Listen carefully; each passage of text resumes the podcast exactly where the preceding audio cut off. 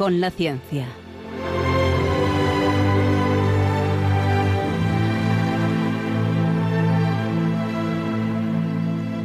Dirigido por Javier Ángel Ramírez.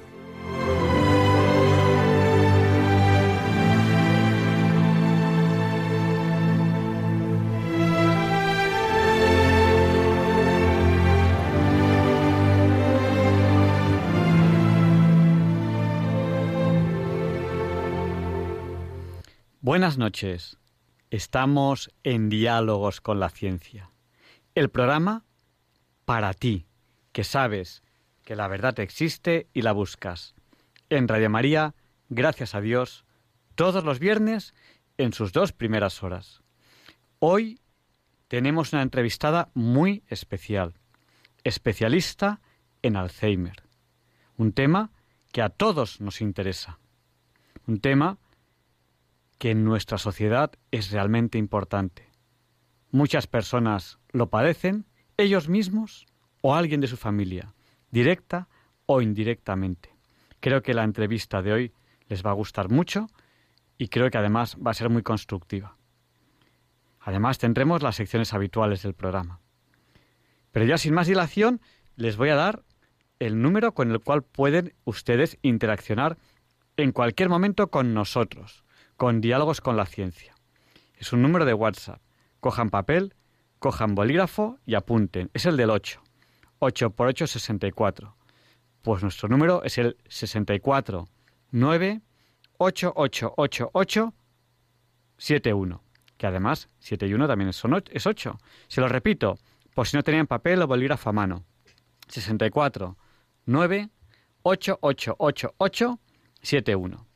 Nos saluda Pepita de Tobarra, Pilar de Coria, Carmen y Pepe de Santander, Rosario de Sevilla, Raúl de Santander, Charo de Cádiz, Plácido de Málaga, Rafa del puerto de Santa María, Pedro y Maite de Nules, Pepe y María Ángeles de Montequinto, Sevilla, Bienvenido de Vilaseca y desde el otro lugar del Atlántico, de Santa Cruz de Quiche, Guatemala, Gladys Cook y César.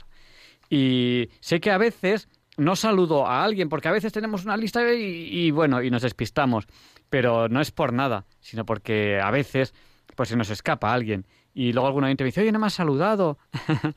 pues lo sentimos de corazón, de verdad. Queremos saludar a todos los que nos saludan por el WhatsApp, nosotros queremos devolverles el saludo por, por la radio, pero a veces nos despistamos porque, porque la radio es así, porque el directo es así y porque, bueno, pues porque, porque a veces, eh, pues esas cosas pasan en el directo, se nos olvida a alguien pero no por nada. Así que no, no piensen ustedes que el hecho de que nos olvidemos es porque pase algo. Yo de todo corazón quiero desearles em, un buen programa y pronto viene el buen tiempo. Ya es primavera, ya es primavera de verdad y, y lo, lo vamos a notar. Así que este cambio de tiempo nos va a animar a todos. Ya saben que luego la primavera es un poco traidora porque en primavera la sangre altera y a veces pues pensamos cosas un, poco raras y nos, nos, sentimos un poco raros. ¿Y qué estará pasando? ¿Qué estará pasando? Pues es lo que la gente dice, la sangre altera, que los especialistas podrán explicárnoslo un poco más, pero simplemente es que el cambio climatológico nos afecta a todos. Mm, yo vivo en Madrid, que es un lugar donde se notan las cuatro estaciones, en España en general se notan, y creo que es muy importante. He estado en países donde prácticamente no se notan y bueno, yo creo que las estaciones es, muy bonito, ¿no? Eh, ya podemos empezar a enviar a, los amigos o a las amigas fotos de flores, porque ya empieza a haber flores por todas partes. Y qué más bonito que enviar una foto de, de, una flor a alguien eh, que te importa, a alguien que es especial, un, amigo, tampoco tiene, tiene por, qué ser, por qué ser más decirle, mira, eh, es lo más bonito que te puedo mandar hoy, una foto de, de, una flor. Ya se empieza a notar. Y pronto será el mes de mayo, el mes de María, que da mm, pues poco más de un mes para que ya sea mayo un mes y unos días, y, es uno de los meses más bonitos del año. Bueno, sin más dilación, vamos a la entrevista de la semana, que sé que la están esperando y no quiero hacer desesperar. Esta es la sintonía con la que presentamos la entrevista de la semana.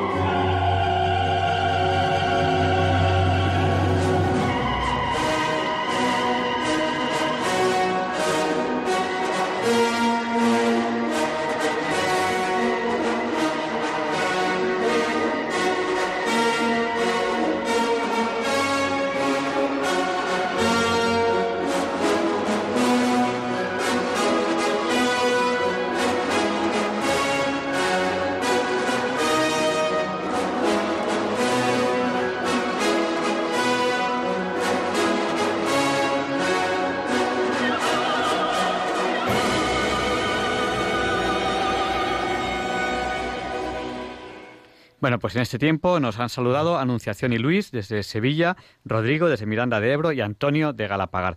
Voy a esforzarme porque no se me olvide nadie, porque, eh, porque luego sé que ustedes me, lo recuerdan. Oiga, que se te ha olvidado saludarme. Voy a esforzarme para que no se me olvide nadie, pero aún y así a veces me despisto y es un poquito, un poquito complicado.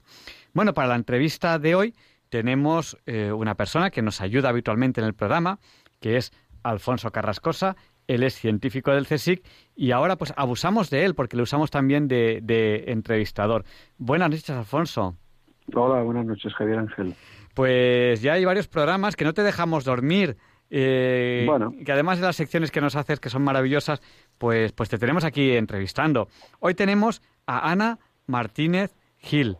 Eh, bueno, cuéntanos, ¿quién es Ana? ¿Cómo la presentamos? Bueno, pues Ana es una, una mujer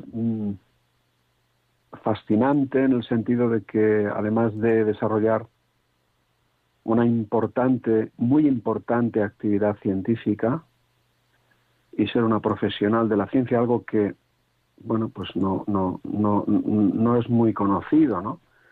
Eh, digo, eh, mujeres que estén insertas en el sistema científico con intensidad. Pero además, pues eh, compagina eso con ser madre de familia, ser una mujer creyente y yo creo que, en fin, pues reúne una, una serie de cualidades que son las que habitualmente en este programa pues presentamos a nuestros oyentes, a la audiencia concreta en directo que esta noche nos escuche y después a todo aquel que quiera disfrutar pues escuchando el podcast porque créanme que merece la pena conocer a Ana Martínez.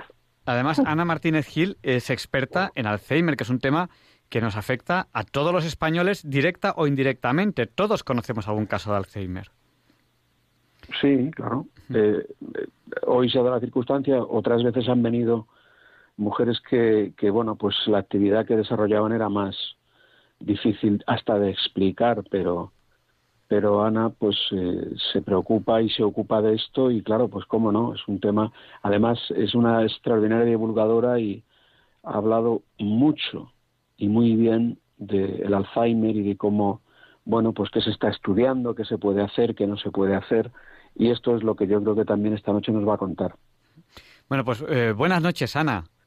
Hola, buenas noches. Te teníamos ahí a la espera mientras te presentábamos y bueno, ¿por, por dónde empezamos? Porque eh, te, tenemos que preguntar por ti, por tu vida profesional, por tu profesión. Pero en cuanto decimos Alzheimer, yo creo que es que la audiencia, todos están pendientes porque todos hemos vivido o viviremos o nos tocará a nosotros algún caso de Alzheimer. Em, cuéntanos un poquito, ¿qué es el Alzheimer? Bueno, el Alzheimer es una enfermedad neurodegenerativa del sistema nervioso central en la que se van perdiendo progresivamente eh, un tipo de neuronas que bueno están fundamentalmente relacionadas con la memoria y bueno empieza progresa va progresando y cada vez el paciente pues va experimentando primero una pérdida de memoria de los hechos recientes para ir avanzando y tener cambios en la personalidad, desorientación espacial y termina pues con una amnesia total. No es una enfermedad que sea mortal, ni por supuesto que sea infecciosa y que se contagie. Es una enfermedad pues que cuando se tiene se muere con ella y, que va y que es muy prevalente en, en los mayores. El mayor factor de riesgo de padecerla es cumplir años. Bueno, eso de que no es mortal, yo creo que entre comillas, porque yo recuerdo a, mi abuelita que, tuvo Alzheimer, yo la iba a visitar a la residencia, ella estaba en una residencia en Cataluña, y yo iba desde Madrid, era una de las personas que más le iba a visitar, a pesar de que era uno de los que más lejos vivía. Y yo la recuerdo que eh, me decía el médico, cuando ya la Alzheimer era muy avanzada, pobrecilla, es que se va apagando, se va apagando, se va apagando, se va apagando. O sea, al final deja de funcionar todo, casi todo, todo tu sistema nervioso y, es que estaba la pobrecita ya que, se apagó. O sea, eso de que no es mortal, entre comillas, ¿no? Pues puede, no lo sé. Yo, yo, creo, que, yo creo que mi abuela murió de Alzheimer. Eh, murió con Alzheimer. Todos los pacientes que tienen Alzheimer mueren con Alzheimer. Realmente no es una enfermedad que afecte a ninguno de los órganos vitales. es verdad que aumenta la comorbilidad, es decir, mm, pues como tienen que ser alimentados porque llega un momento en que ya no se alimentan, pues puede que tengan una falta de una desnutrición. Si no se medican, pues puede tener enfermedades alternativas.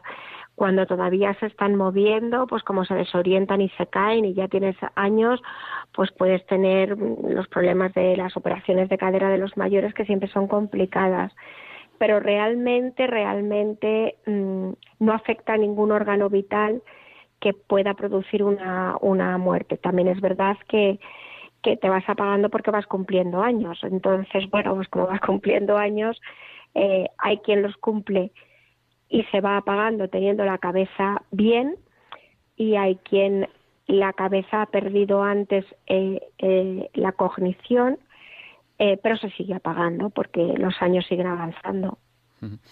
¿Y qué podemos hacer? Uno va al médico y le dice, tienes Alzheimer. Él en ese momento nota a lo mejor los primeros síntomas, pero sabe que va a ir a más y sabe que poquito a poco va a ir perdiendo facultades mentales. ¿Qué, se puede hacer? Eh, eh, a, ver, yo, yo, espero que no vayas al médico y te diga tienes Alzheimer, porque realmente te podrán decir que tienes una demencia que pueda ser compatible o algo así. Eh, hacer hacer se puede hacer poco. Lo que hay que hacer es vivir el presente, vivir en la familia, disfrutarlo, eh, sentirse querido y seguir queriendo y amando a los que te rodean mientras que tengas esas posibilidades. Mm, en la progresión es muy difícil de calcularla porque la progresión es muy distinta de persona en persona con lo cual hacer estadísticas fallaríamos siempre y nunca sabemos. Eh, y lo mejor es dar cariño y seguir haciendo lo que tengas que hacer mientras que puedas, ir ocupándote de tu, de tu vida diaria mientras que puedas y bueno, y mientras que vayas teniendo cabeza, si tú estás llevando el, o sea, si tú todavía conduces tu vida, pues también intentar saber que necesitas ayuda externa, que a veces la, desechamos, ¿no? Y sobre todo para las familias, ¿no? el caso más normal de, un paciente de Alzheimer, el más normal, es que ya se diagnostique con una edad ciertamente avanzada, donde ya pues eh, cierta dependencia. Y realmente el problema más grande viene para la familia, los familiares que, que se encuentran con, con este problema y con tener que volver a cuidar de, o, volver a cuidar o cuidar de los padres, ¿no? Has, terminado de cuidar a los hijos y cuidas a los padres, pero bueno, esta es nuestra vida, ir cuidándonos unos a los otros. Y bueno, pues em, yo creo también que es una buena oportunidad cuando uno tiene cualquier enfermedad para, para, para acercarse más al Señor y para ofrecérsela al Señor. Yo siempre, cuando, cuando voy a un enfermo, siempre le digo, reza más por mí, que parece que los enfermos como que están más cerca, de, más cerca de, del Señor. Aquí en Radio María, pues eso es algo que, que, se puede decir sin ruborizarse, porque parece que cuando uno cuenta estas cosas, parece que se tenga que ruborizar. Yo hoy le contaba a un amigo el tema de la cuaresma y me dice, pero si ya nadie sigue la cuaresma, digo, ¿a nadie? ¿Y quién soy yo? Entonces, bueno, pues es un tema, es un tema eh, yo creo, apasionante. Seguro que luego nuestros oyentes nos llaman con, con, muchas dudas. ¿Algún consejo para los familiares, para los acompañantes, para las personas que, mm, que digamos, lo sufren sin que sea de ellos, sino que es, bueno, pues, eh, pues de, un familiar, de un amigo, de un amigo que cada, que cada vez les recuerda menos? Yo tuve la suerte de que, de que mi abuela, eh, yo, yo fui el último al que, al que olvidó Sí, sí, eso sería porque te ocuparías mucho de ella. Normalmente la, eh, se olvidan, o sea, las personas que están más cerca de ellos son de las que más tardan en olvidarse. Eh, ¿Qué consejos les daría a los cuidadores? Pues nuevamente lo mismo. Lo primero, el cuidador se tiene también que dejar cuidar porque si no se agota. y después, bueno, pues que hay asociaciones, hay asociaciones de familiares, de pacientes que, que te apoyan, que te ayudan, que te entienden, con el que puedes compartir pues algunos mm, sucesos o temas que te puedan surgir en la casa y que puedan ser complicados y, mm, y, sobre todo mm, sentirte tú también comprendido, ¿no? Porque a veces te encuentras muy solo, estos pacientes pasan por etapas que tienen una complicación bastante grande en la personalidad, hay veces que se vuelven agresivos y bueno, pues cuando estás cuidando y estás dejando tu tiempo por, por ayudar al otro y, y ves que te gritan, pues a veces son cosas que no se entienden, que pueden crear frustraciones. Por eso el cuidador pues tiene que estar también abierto a dejarse ayudar y a, y a participar de estos eh, colectivos en las asociaciones que les van a, ocupar, a informar y a apoyar.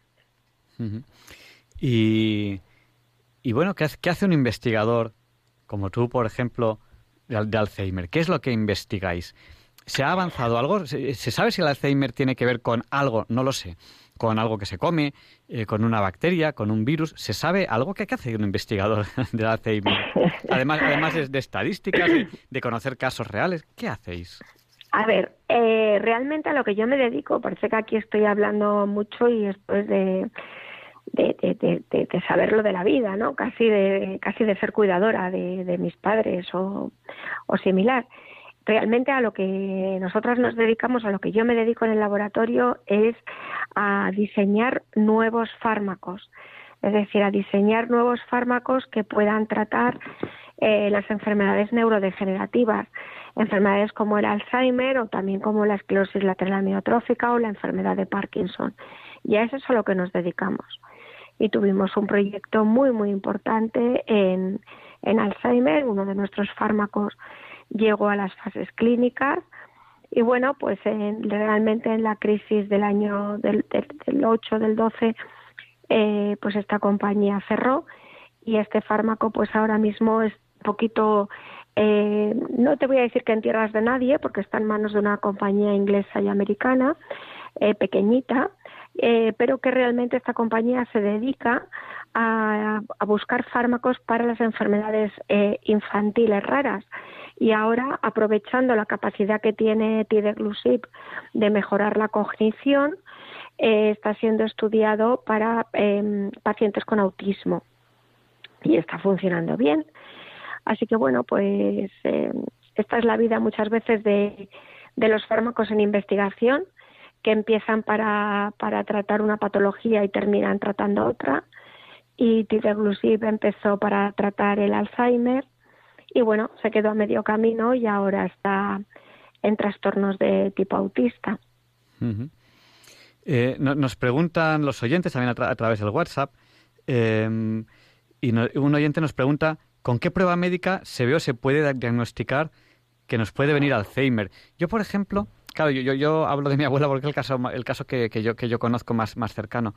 Mi madre siempre decía que, que había notado en mi abuela cosas desde muy pronto. Es decir, ya ella creo que falleció a los ochenta y pico años, pero, eh, pero desde muy pronto, pues a lo mejor a los cincuenta y pico, ya se le notaban cosas.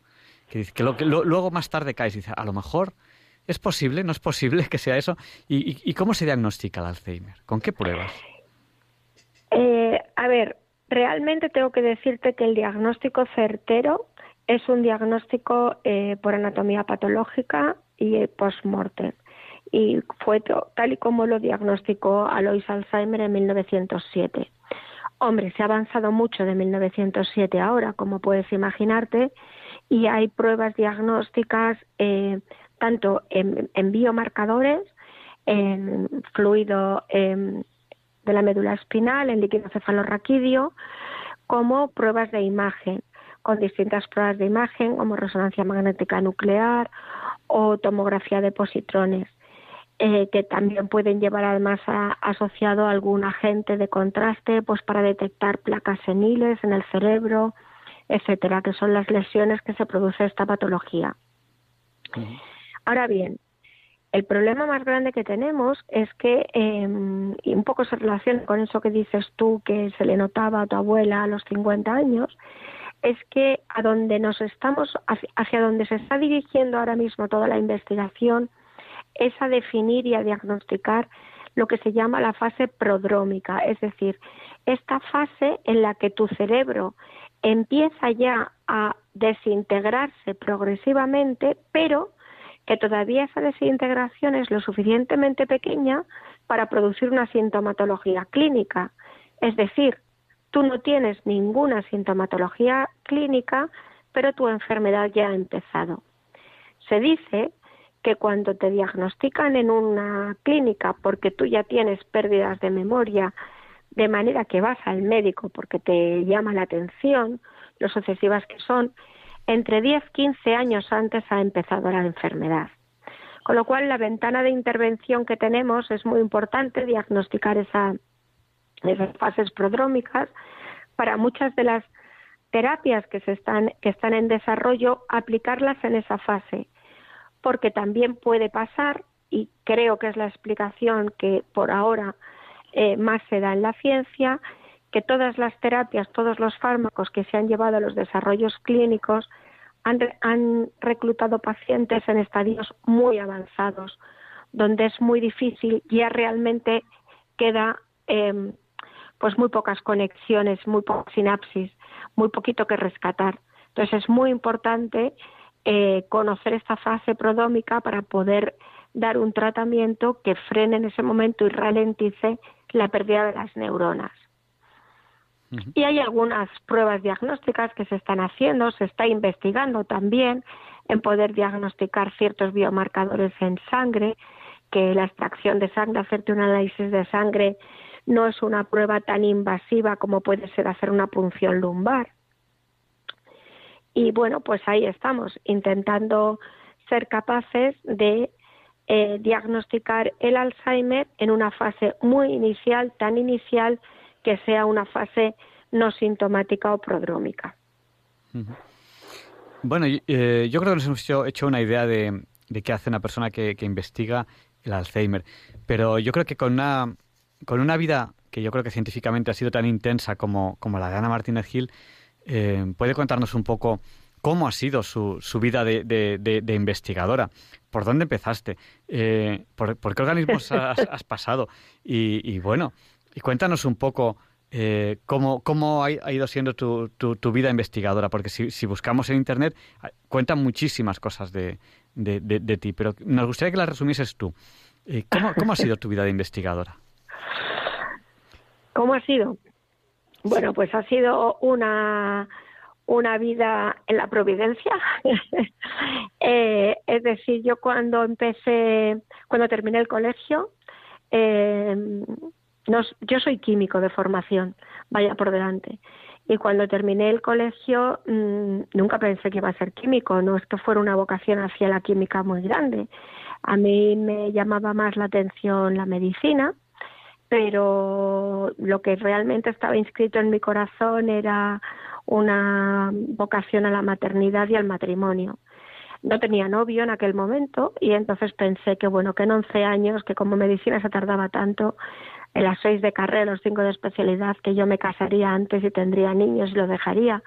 Con lo cual, bueno, pues ciencias así relacionadas con la salud, me hablaron de bioquímica, que me gustó mucho la idea, me dijeron que por química se salía mejor preparado por bioquímica que por biológicas en aquel momento e inicié mi trayectoria en químicas.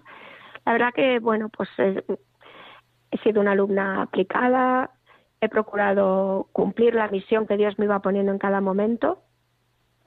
Tenía buenas calificaciones y, llegó un momento en que en tercero de carrera, pues uno de mis profesores me ofreció poderme quedar en la facultad con una beca de colaboración.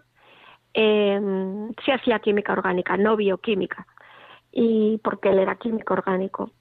Y bueno, pues esto es algo muy atractivo el poder empezar a trabajar en la universidad y por supuesto pues dije que sí. Pero bueno, pues este profesor, eh, esto era el año 82, hubo elecciones políticas y, salió de la facultad al ministerio, ocupó grande, unos puestos muy importantes en el mundo político y, y me buscó, nos buscó, se portó muy bien con, conmigo y con otra compañera amiga, amiga mía de la carrera y vino del ministerio pues a decirnos, mira, me he ido, os había prometido que os quedabais conmigo, pero os he buscado sitios, o en la facultad o en el consejo. Y yo la verdad es que, mm, bueno, pues el consejo no lo conocía, la facultad sí, Y, pero yo ya tenía novio. Como yo tenía novio, pues a mí me quedaban dos años para casarme y iba a tener familia, como lo iba a dejar todo, pues yo a mi compañera le dije, mira, elige tú el sitio que quieras que tú vas a seguir, que yo voy a estar estos dos años y lo voy a dejar por mi familia.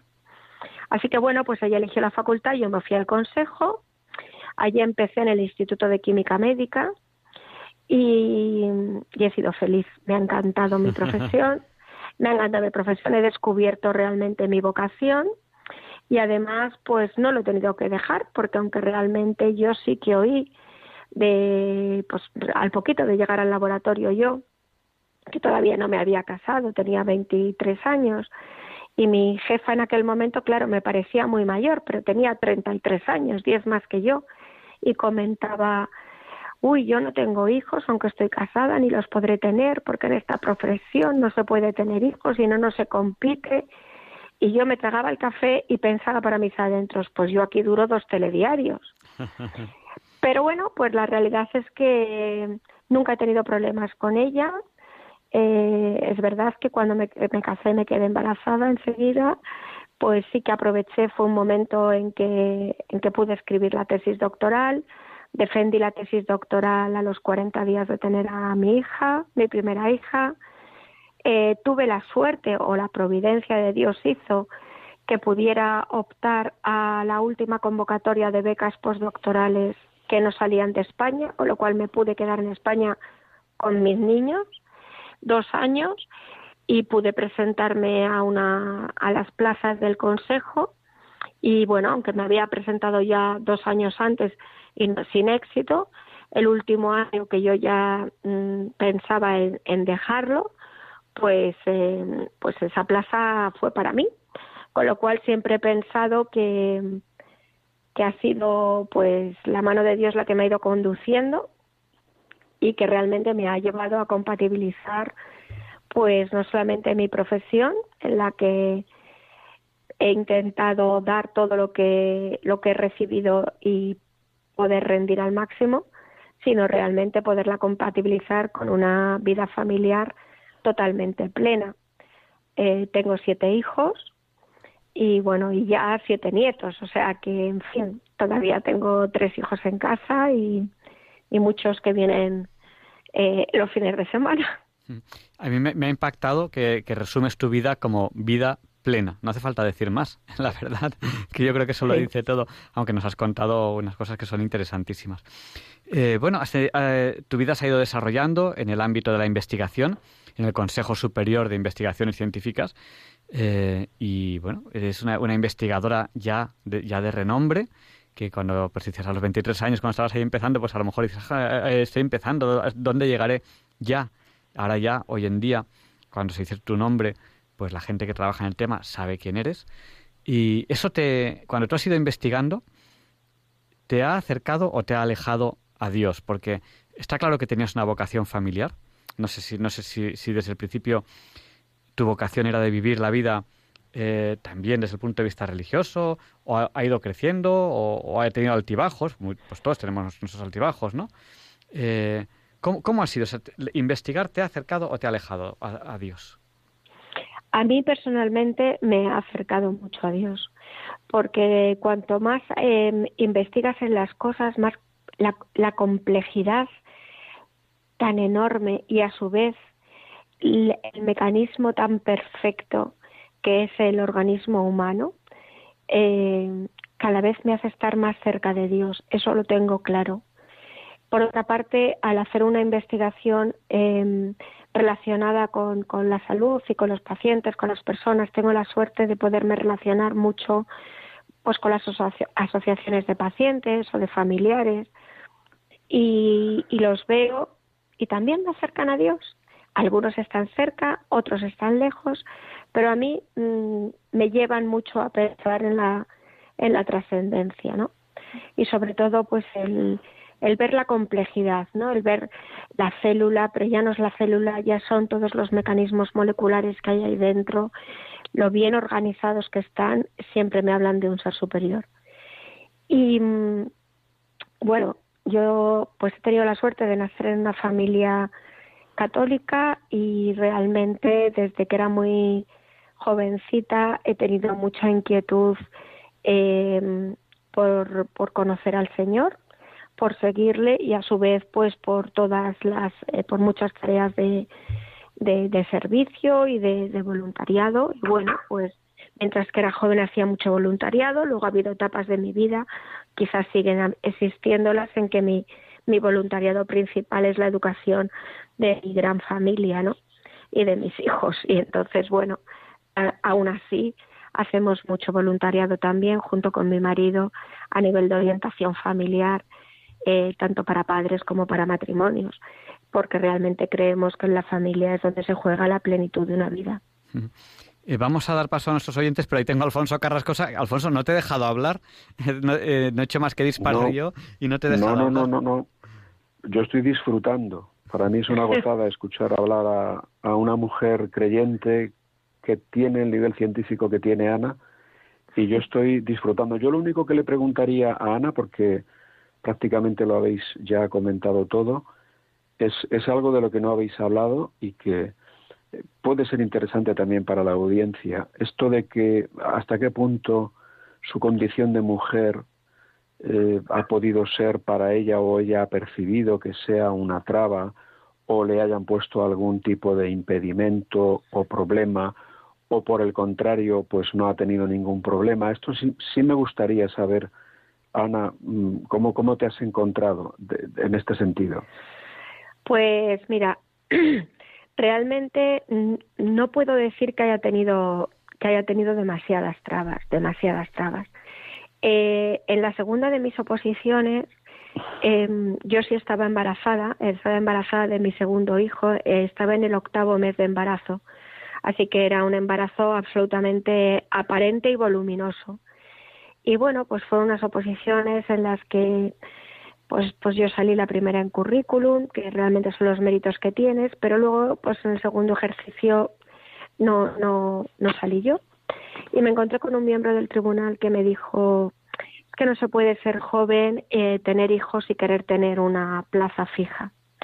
Y a mí aquello me marcó muchísimo, ¿no? Porque, pero casi me marcó para decirme, mira, mmm, ahora van a saber lo que es Ana. Y bueno, pues mi hijo nació, por supuesto, me llevé un buen disgusto, pero dije, si hasta ahora tenía méritos, ahora voy a tener más.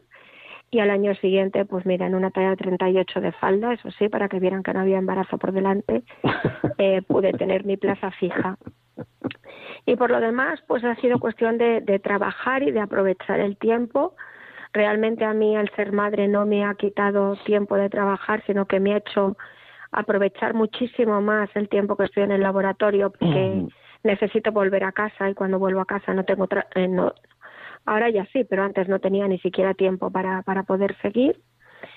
Y, y realmente mi primer ambiente laboral en mi instituto eh, los primeros años de mi de mi vida profesional mis 15 20 primeros años he estado rodeada de mujeres y el problema el único problema que he tenido es que estas mujeres habían renunciado a su vida personal, a su matrimonio, a sus hijos, por la profesión. Y yo eso nunca lo he hecho, eh, pero también es verdad que creo que tienes que demostrar o que lo que se nos ponía, el reto que se nos ponía a la mujer por delante era que podíamos ser buenas profesionales sin abandonar a nuestra familia y sin dejar de ser buena madre y buena esposa igual que creo que los maridos y los padres tienen que ser buenos maridos y buenos padres sin abandonar sus obligaciones profesionales.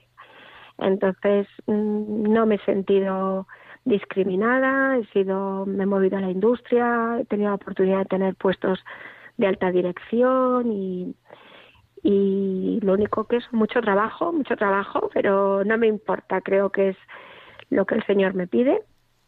Cuando te da los talentos los tienes que poner a trabajar como yo muchas veces digo, para descansar la vida eterna, que espero que nos la ganemos trabajando y amando en esta vida. Un, un, tal, un tal Luis Antequera, que luego, luego entra aquí en, una sección, nos dice que, que, que, vaya entrevista más, más buena. Luis, luego te damos paso. Y, nada, eh, hay un oyente que nos pregunta si estudiaste en Madrid. Y, vamos ya a abrir el micrófono a, a los oyentes. ¿Estudiaste en Madrid? Sí, soy de la Universidad Complutense. Pues a lo mejor te conocen algo porque nos han preguntado. bueno, pues vamos a abrir ya el micrófono a los oyentes. Si quieren participar ahora en el programa, ya tenemos una primera llamada, vamos a darle paso, pero tienen que llamarnos al 91 005 94 19. Se lo repetimos por si no tenían papel o bolígrafo a mano. 91 005 94 19. Tenemos dos llamadas y una la hemos perdido, no sé por qué. Buenas noches, ¿con quién hablamos? Hola, buenas noches, soy Pilar. Buenas noches, Pilar, díganos. Vamos a ver. Mm, te, voy a pedir brevedad porque estamos a tope de llamadas. Sí, claro. Mire, mm, primeramente decirle que lo que me que, con todo lo que ha dicho en su síntesis de vida, pues que me quedo con que ha tenido una vida plena, ¿no? Creo que eso es lo más importante, eh, sobre todo a nivel familiar, y que no ha pospuesto su carrera eh, para renunciar a unos hijos, que es lo que se está llamando hipertrofia profesional. Bien, eh, luego yo le quería hacer una, dos preguntas. Una, por ejemplo, es con respecto al Alzheimer. Eh, creo que hay como tres distintos tipos de Alzheimer.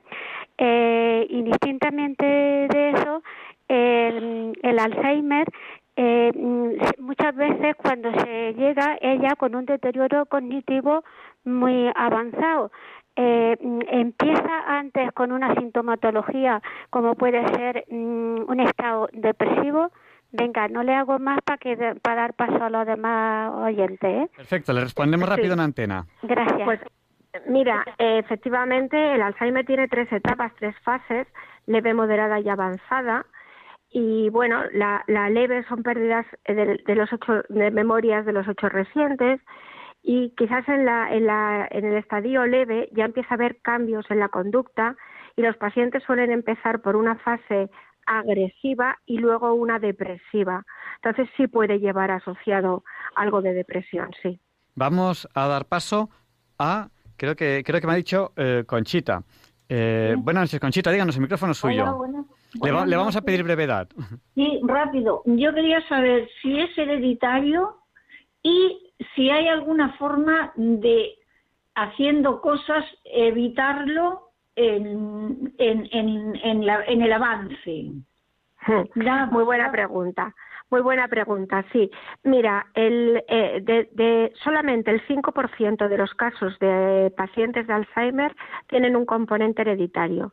Es decir, sí se sabe que hay tres genes que cuando están mutados se pueden pasar eh, hereditariamente en la familia y puede generar eh, y puede aparecer la enfermedad de Alzheimer, pero es en el, en el 5% de los casos, es decir, el 95% de los pacientes de Alzheimer tiene un origen esporádico. Y ahora, ¿qué podemos hacer para frenar un poquito el deterioro? Pues esto eh, lo podemos hacer desde ya, tengamos o no tengamos Alzheimer, que es envejecer saludablemente, es tratar de hacer eh, tener hábitos de vida que nos aumenten lo que se llama la reserva cognitiva, es decir, que generemos un mayor número de sinapsis para que cuando nos toque perderlas tengamos más que, perder y por lo tanto se deteriore menos nuestra cognición o ese deterioro se alargue más en el tiempo. Y para envejecer saludablemente, pues bueno, tenemos primero el ejercicio suave, eh, el ejercicio suave diario. El ejercicio suave es caminar, caminar 12 manzanas, tablas de gimnasia suave o, por ejemplo, el baile de salón, siempre lo digo porque es un ejercicio suave y además relación social. Lo siguiente es el entrenar nuestra mente, es decir, realizar actividades que nuestro cerebro lo active, la lectura, los crucigramas, los sudokus, los juegos de mesa. Tener un entorno, eh, socializarnos, tener relación social. Eh, por eso es muy bueno los juegos de mesa, los bailes de salón, etcétera. Y tener un entorno lo más estable y lo de, con más paz y con más estable. Desde luego, la gente que, que, que sea de oración, yo siempre digo que la cruz es neuroprotectora y que la oración es neuroprotectora, porque tenemos esa estabilidad y ese carácter positivo que nos da el sabernos en las manos del Señor. Y por último, la dieta. Y la dieta es la dieta mediterránea, que es normalmente la que tenemos eh, eh, a mano aquí en España. Así que he dado un montón de pistas para poder envejecer saludablemente y frenar eh, de alguna manera el avance de esta enfermedad. Pues muchas gracias. Un oyente por WhatsApp, que es bienvenido de Sevilla Seca, nos comenta que a su padre le ayudó mucho en el Alzheimer eh, un perrito que, que tenía. Eh, claro, ¿hay, algo al respecto? Eso también. Sí, sí, pues sí, porque eh, como antes he dicho al principio del todo, lo que puedes hacer cuando te diagnostican, tanto el cuidador como el paciente, es demostrar cariño, ser afectuoso con los que te rodean, con los que te, tus seres queridos. Hay muchas veces pues que realmente las mascotas, eh, bueno, pueden cubrir o pueden ayudar en cierta manera a ese componente afectivo eh, tenerlo desarrollado, ¿no? Y hay mucha gente, bueno, pues que, que realmente les ayuda mucho y les alivia su, su soledad y les da ese afecto, ¿no? Pero el afecto es muy importante en esta, en esta enfermedad, muy, muy importante. Pues damos paso, le pedimos brevedad a, Juan José. Buenas noches, Juan José, díganos, el micrófono es suyo. ¿Me escucha? Sí, y Por, favor sea breve, díganos. Em, ¿Me podría alargar un, poquito? Muy poquito porque tenemos, con tres minutos tengo bastante. Con, uno y medio. uno y medio. Vamos, eh, de acuerdo. Vamos a ver. Yo una pregunta. Em, para los tratamientos de, la esquizofrenia, los antipsicóticos de primera generación, eh, tengo aquí un informe de, de Google, de una página web, en que aparecieron en los años 50. Mm, eh, después de la Segunda Guerra Mundial, cuando empezaron a investigar para desarrollar el, armamento nuclear que padecemos ahora. Y también en, en el año 50 y luego en por el cuando la crisis cuando Vietnam y la crisis de los misiles de, Cuba eh, apareció una droga que se sintetizaba en el laboratorio que es el ácido lisérgico el LSD y vamos a ver, estos antipsicóticos realmente en, eh, la generación de, de los años 60, la, generación prodigiosa, eh, a todos los que no querían ir a combatir a Vietnam eh, y después de, los, de la crisis de los misiles de Cuba, lo, en, fiestas y festivales el ejército americano los metió eh, camuflado en bebidas y comida. le, vamos a pedir brevedad. La conclusión es, o su pregunta es... la pregunta es... actualmente se siguen... Yo soy víctima de los neuroeléctricos. Primero paralizan, ahora el, último invento de es localizarlo en el, en el cinturón, en, el tronco y en las piernas, localizando los efectos. Pues que produce. Tengo, que cortarle ya porque no tenemos más tiempo, porque tenemos ahora mismo la centralita colapsada y ya no nos da tiempo. Si quiere decirnos algo más, tiene 10 segundos. No, nada más, que me conteste por... Eh, em, es una es una es una estrategia del Estado el, el, controlar a la juventud supuestamente que no quiere cumplir con su deber patrio. Le respondemos en antena, muchas gracias. ¿Qué, le decimos a este oyente? Hay que ser muy breve, tenemos, vamos a dar paso a tres o cuatro llamadas más y ya no nos da tiempo a más. Eh, bueno, pues a este oyente eh, yo no tengo mucho que contestarle desde el punto de vista de mi investigación, porque él habla de la esquizofrenia y no es una enfermedad neurodegenerativa en las que yo tengo más especialidad. Y en cuanto al control de la juventud, pues bueno, estos escapas son temas políticos y realmente, pues bueno, siempre ha habido control sobre la juventud, ¿no? Entonces, pero los jóvenes siempre hemos sido libres y hemos intentado buscar la verdad. Así que al que sea joven y nos escuche, que busque la verdad. Vamos a darle paso a Isabel. Le vamos a pedir la máxima brevedad posible. Buenas noches, Isabel. Díganos, el micrófono es suyo. Hola, buenas noches. Buenas noches. Buenas noches. Felicidades, señora, porque usted tiene un currículo impresionante. Como yo, a mí me gusta Radio María porque me soy creyente y me, da buen rollo. Y, y entonces yo sé que, bueno, usted tiene una carga familiar impresionante. Se ha visto, le dio prioridad a su a su sentimiento de madre en plenitud, ¿no? Ha tenido muchos hijos, pero sin embargo no abandonó su carrera, una carrera de investigación con todo el sacrificio que eso supone y yo entiendo a esas compañeras que no hayan podido compaginar las dos cosas, o sea, la, labor, la labor familiar y la labor de investigación. Sin embargo, eh, eso es, como una prueba de admiración que tengo hacia su hacia usted lo que ha logrado y el sacrificio que yo imagino que usted ha hecho. No solo como mujer que somos mujeres y, y, somos nuevas en el campo laboral. Mm, entonces quizás la, la, lo que me yo también me cuestiono es no le ha llegado a pasar que la ciencia que yo a mí me yo me metí en el mundo de la medicina de la psiquiatría por un problema personal de salud y me convertí en un ratón de biblioteca y la pasión por la ciencia me enfrió un poco la fe. Ah, me hizo muy científica y entonces me, eso me eso realmente mm, digamos que no me ha gustado. El, el, el parece que te enfría un poco la fe el ser tan científico eh, a mí particularmente no, porque cuanto más aprendo y más conozco, eh, siempre llegas a la última pregunta que no se puede contestar y ahí está Dios. Si investigas en las eh, y te vas al mundo de lo pequeño y cuanto más pequeño hay, hay un algo que la vida empezó y no sabemos por qué, fue Dios. Y cuando vas a lo grande también. Entonces a mí desde luego no me aleja, todo lo contrario, me, me acerca y, y me mantiene, ¿no? Y me mantiene. Y, pero bueno, puede haber, puede haber, puede haber, pero yo no me, no, no es mi caso. Bueno, pues vamos a dar paso a los oyentes. Ya estoy cogiendo llamadas, estoy diciendo que ya no sé si podremos darles paso porque ya, ya, ya no sé. Eh, Charo, díganos, lo más breve que pueda.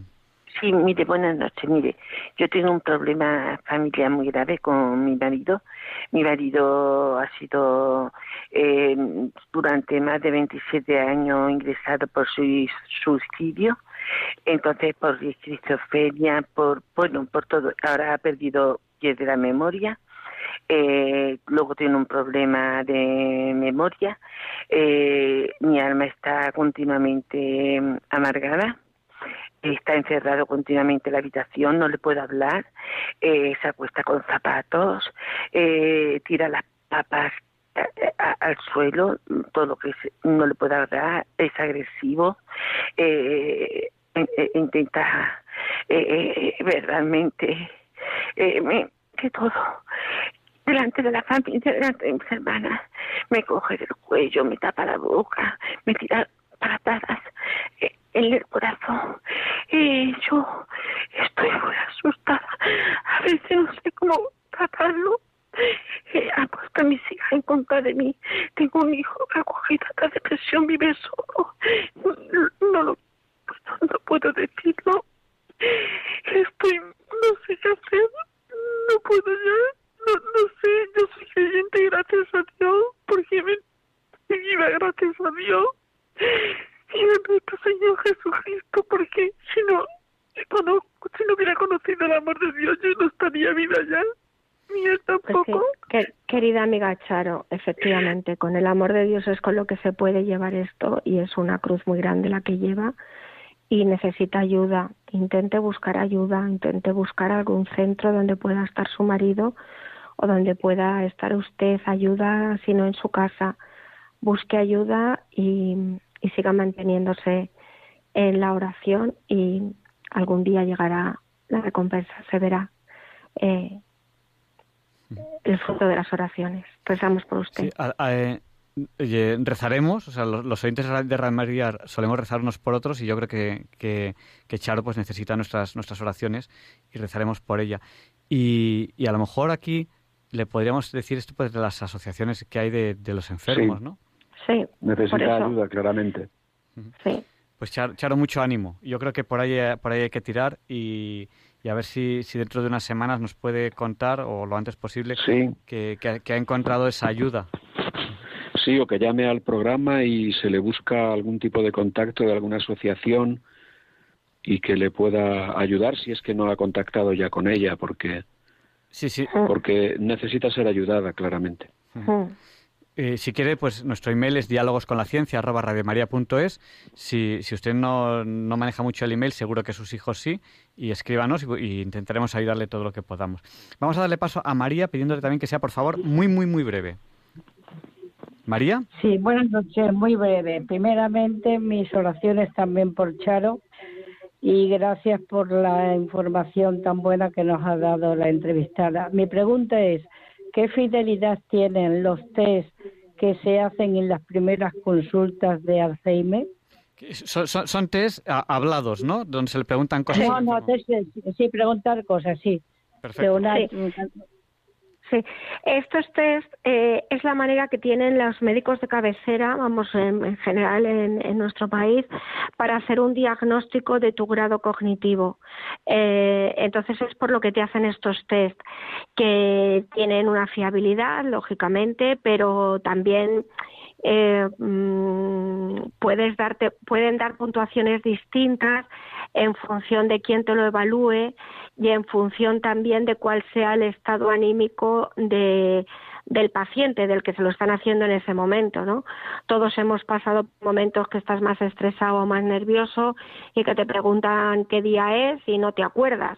Entonces, bueno, pues esto puede ser una puntuación determinada en el test, pero, pero no tiene por qué estar reflejando que tienes un deterioro progresivo de tus neuronas pero pero sí sí sí estos test son los que los que se, se hacen y a partir de la puntuación se determina la escala de leve moderado y severo en un tipo de deterioro cognitivo tipo Alzheimer. Eh, le he dicho a Ramón que no sabe si le podía dar paso. Y Ramón te damos medio minuto. Ahí está tu reto adelante.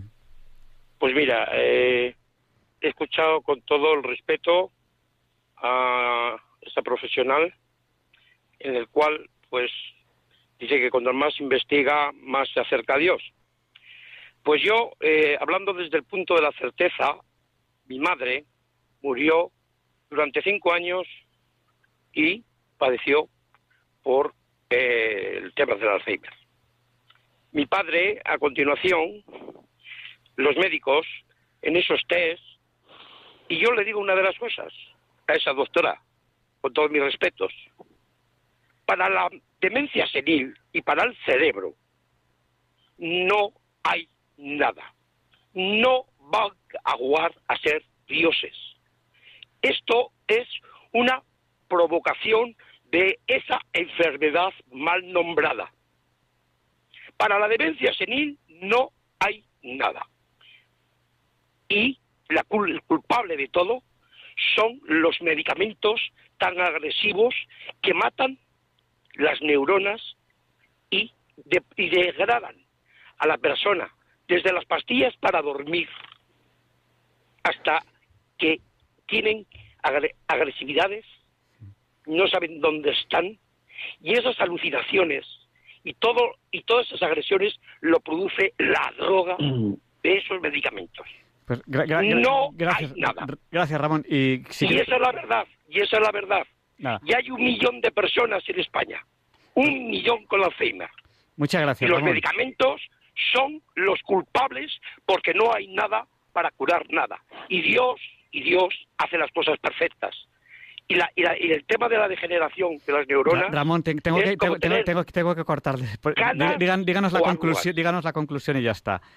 Pues que para eso no hay que pautar medicamentos para nada. Pues nada, muchas gracias. Mi padre lo tengo actualmente con, el, con la misma iniciación. Ramón, no, no, puedo, no, puedo darle más tiempo, es la una menos cuatro minutos. Gracias. Eh, ¿qué, le decimos, ¿Qué le decimos a Ramón? Y vamos a dar, le, he prometido medio minuto a María Luisa y ya no damos paso a más llamadas, aunque, aunque tenemos más. ¿Qué le pues decimos a Ramón, le decimos que, que la medicina, el avance de la medicina y el descubrimiento de nuevos fármacos realmente es uno de los avances más grandes en la historia de la humanidad, como ha sido la penicilina eh, en el siglo XX, que ha sido el descubrimiento más grande y el avance más grande que ha tenido el siglo XX para la vida humana, ¿no? y que bueno que necesitamos seguir estudiando mucho para conocer las bases moleculares de las enfermedades y poderlas curar pero que realmente mm, pues los fármacos bien hechos y bien empleados y bien utilizados por supuesto alivian la salud de las personas mm, y bueno hay otras patologías que subyacen por detrás que no tienen la culpa de los medicamentos claro Vamos a darle paso a María Luisa, que le he prometido medio minuto. Medio minuto, María Luisa, díganos. Mire, yo soy una persona, una señora que tiene 93 años. Vivo totalmente sola. No tengo a nadie, ni, ni, ni me llama a nadie a mi puerta, ni nada. Pero tengo una cosa y una confianza muy grande porque tengo a Dios conmigo y cuando tengo un problema, como por arte de magia, a mí me parece algo milagroso. Yo no conocí ni a mi padre ni a mi madre porque era muy pequeñita. Tú me crié en un colegio interna de monjas que aprendí mucho. Y desde entonces pienso que Dios es lo más grande que me acompaña. Y con eso pienso que, que, tengo bastante. Tengo una enfermedad muy grave de la aorta que ya estoy, como que digo yo, desahuciada. Pero pienso que como Dios le, le rezo todos los días y le digo que quiero estar con él, quiero que se me cumplirá. Estoy muy contenta con ello. Pues con, ese testimonio, María Luisa, terminamos ya con las llamadas. Que así sea, María Luisa. Vale, gracias. Buenas noches. Y Alfonso, eh, despide un poquito, si quieres, la entrevista y luego la despide nuestra, nuestra, nuestra entrevistada, Ana Martínez Gil. Y, y bueno, eh, podríamos seguir, si siguiésemos pasando llamadas, yo creo que nos amanecía aquí, pero no podemos. Cuéntanos, Alfonso, ¿cómo despides la entrevista? Bueno, Ana, pues a mí me ha parecido la entrevista muy interesante porque, como, como hemos comentado a lo largo de ella, en Ana se conjugan varios elementos que, que por, por motivos diversos en, en la sociedad actual, en la opinión pública actual, pues no se cree, no se cree si no, si no los escuchas de viva voz que puedan darse cita en una persona, ¿no? Es, es una mujer, es una esposa, es una madre de familia numerosa y además es una científica brillante. Y además, y además eh, profesa la fe católica. Entonces yo pienso que mm, este es un poco el, resumen que yo haría, porque, porque y, y, y, y, no me queda más que añadir el agradecimiento profundo desde el corazón a Ana por haber accedido a hacer esta entrevista, porque yo creo que es muy importante los testimonios directos, eh, de tal manera que si existen testimonios directos, no podrá nadie eh, afirmar lo contrario, no podrá nadie decir, no, no, es imposible que una mujer sea madre, esposa y científica y además católica eh, practicante. Y esto es un poco lo que la experiencia de Ana y todo lo que nos ha dicho demuestran de una manera irrefutable. Y esto es lo que yo creo que es el resumen de la entrevista y yo de todo corazón, Ana, agradecidísimo porque hayas accedido a estar con nosotros un rato. Nada, gracias a ti por darme esta oportunidad y gracias a Dios porque nos da la vida y la oportunidad de poderla compartir con todos vosotros y con todos los oyentes. Pues muchísimas gracias a los dos y, y bueno, tenemos que hacer más entrevistas porque eh, eh, si hubiésemos dado paso a todos los oyentes que nos llamaban, seguiríamos hasta, hasta la Cuando quiera, cuando quiera. Muchísimas gracias y buenas noches. Gracias, buenas un noches, abrazo. un abrazo muy fuerte, chao. Y a continuación, Leonardo Daimiel Pérez de Madrid presenta la sección Pensar y Sentir. Disfruten de esta preciosa voz y saludamos a Mari Carmen de Alcalá de Henares y a José de Alboraya, que nos han enviado mensajes a través del WhatsApp.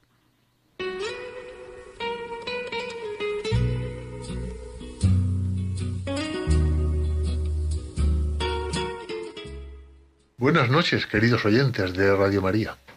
Soy Leonardo Daimiel y celebro estar de nuevo con ustedes. Jordan Bern Peterson, nacido en Canadá hace 60 años, Es crítico cultural y profesor en la Universidad de Toronto. Sus principales áreas de estudio son la psicología social y de la personalidad, con un interés particular en las creencias religiosas e ideológicas. Siendo adolescente, con el entusiasmo propio de la edad, trabajó para un partido político, del cual se desilusionó y abandonó en pocos años, debido a que, según sus palabras, poseía una preponderancia de intelectuales muy creídos de sí mismos, a los cuales, a pesar de vocear mucho sobre ello, no les agradaban los pobres, sino que tan solo odiaban a los ricos. Posee un canal de YouTube en el que publica las grabaciones de sus clases, entre otros contenidos. Jordan Peterson irrumpió en el pensamiento contemporáneo a raíz del éxito mundial de su libro titulado Doce reglas para la vida, un antídoto contra el caos, el cual fue publicado en enero de 2018 y pronto pasó a ser un bestseller de ámbito mundial. Su popularidad creció enormemente al negarse a la pretensión de su gobierno de decidir con qué pronombres era obligatorio dirigirse a cierto colectivo de personas, demostrando el sentido común frente a la imposición dictatorial de lo que es o no es políticamente correcto. Hoy les voy a resumir en pensar y sentir algunas reflexiones extraídas del libro ya citado, en el que se encuentran páginas de gran valor argumental contra la ideología de género, los errores buenistas en la educación de los hijos, la filosofía de la posmodernidad y su relativismo nihilista, el multiculturalismo o el pensamiento utópico y su inevitable condición totalitaria. Además contiene una gran cantidad de jugosas anécdotas personales. El éxito del libro tiene mucho que ver con su capacidad de conectar con un público harto del relativismo, cansado de la indiferencia posmoderna y confuso en términos existenciales inmerso en ese clima de desorden que ha desdibujado las fronteras entre el bien y el mal, entre lo mejor y lo peor, entre la belleza y la fealdad. Me resulta especialmente interesante la invitación continua que hace al lector para asumir las responsabilidades de su propia vida, a reconocer las culpas propias en vez de culpar a otros, a huir del victimismo y del resentimiento, a abrirse a la socialización y a sacrificarse por los demás, todo lo cual demuestra su rechazo intelectual al narcisismo, al individualismo y al egoísmo que caracterizan la filosofía moral ambiente.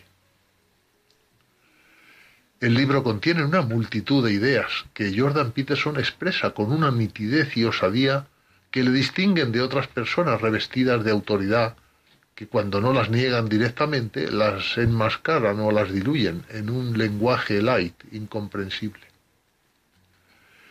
Y les voy a ir leyendo a continuación algunas de las muchas frases, no necesariamente relacionadas, que Jordan Peterson expresa en las más de 500 páginas de este suscitado libro subtitulado Un antídoto contra el caos. Dice así. La gratitud tiene cierta utilidad real. Supone una buena forma de protección contra los peligros del victimismo y el resentimiento. No quiero decir que baste con ser obediente, pero alguien que es capaz de ser obediente, o mejor dicho, una persona debidamente disciplinada, ya es por lo menos una herramienta bien forjada. Deja de hacer las cosas que sabes que están mal. Empieza hoy mismo. No pierdas tiempo preguntándote cómo sabes que lo que haces está mal, si de verdad sabes que es así. Puedes saber que algo está mal o bien sin necesidad de saber por qué. Algo nuevo y radical es casi siempre algo equivocado. Puedes ser bastante listo si te limitas a callarte. ¿Qué debo hacer con mi hija? Mantente a su lado, escúchala, forma su mente y déjale claro que no pasa nada si quieres ser madre. ¿Qué debo hacer con mi hijo? Anímale para que sea un verdadero hijo de Dios. ¿Qué debo hacer con mis padres? Actúa de tal forma que tus acciones justifiquen el sufrimiento por el que pasaron. La Biblia constituye el documento fundacional de la civilización occidental. La culminación del canon ético occidental es lo que transmiten los brillantes pasajes de Cristo en el Sermón de la Montaña, la esencia, en cierto sentido, de la sabiduría del Nuevo Testamento. El Sermón de la Montaña destaca la verdadera naturaleza del ser humano y el auténtico objetivo de la humanidad. El cristianismo alcanzó lo que resultaba casi imposible. La doctrina cristiana elevó el alma individual, colocando al esclavo, al dueño, al plebeyo y al noble en una posición de igualdad metafísica, convirtiéndolos en iguales ante Dios y ante la ley. No ocurría así en la antigüedad, ni tampoco todavía en la mayoría del mundo en la actualidad. La sociedad producida por el cristianismo era mucho menos bárbara que las sociedades paganas, incluida la romana, a las que sustituyó. La mejor forma de arreglar el mundo es empezar por ti mismo. Cualquier otra cosa resulta presuntuosa y puede causar daño. ¿Fue una buena decisión liberalizar de forma tan abierta las leyes de divorcio en los años 60 del siglo pasado? No me parece a mí que los niños cuyas vidas se vieron desestabilizadas por ello estén de acuerdo con esa afirmación. Los progenitores deberían ser dos. No todas las composiciones familiares resultan igual de viables. Realmente no lo son. Durante las últimas décadas, muchos hogares han visto cómo se ponía fin a la lógica tradición, a menudo en nombre de la liberación y la libertad. Pero esta demolición no ha producido tanta gloria como caos, conflicto e indeterminación. Si no educas bien a tus hijos, estás traspasando esa responsabilidad al cruel e insensible mundo. A nuestros hijos no les enseñamos que la Tierra es plana. Tampoco deberíamos enseñarles teorías sustentadas en la ideología y carentes de respaldo acerca de la naturaleza biológica que hace distintos a los hombres y las mujeres. ¿Quién decidió, en todo caso, que el trabajo o la carrera profesional son más importantes que el amor y la familia? ¿Qué puede esperar del futuro un niño que ignora y desprecia a los adultos? La sociedad acabará castigando duramente los defectos de comportamiento que no se hayan corregido siendo niños.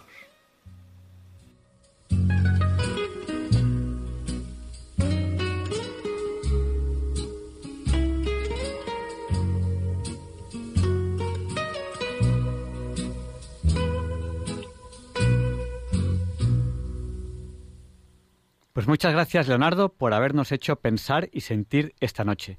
Y a continuación, Luis Antequera nos va a hablar de la Iglesia Católica Ucraniana. Les va a encantar.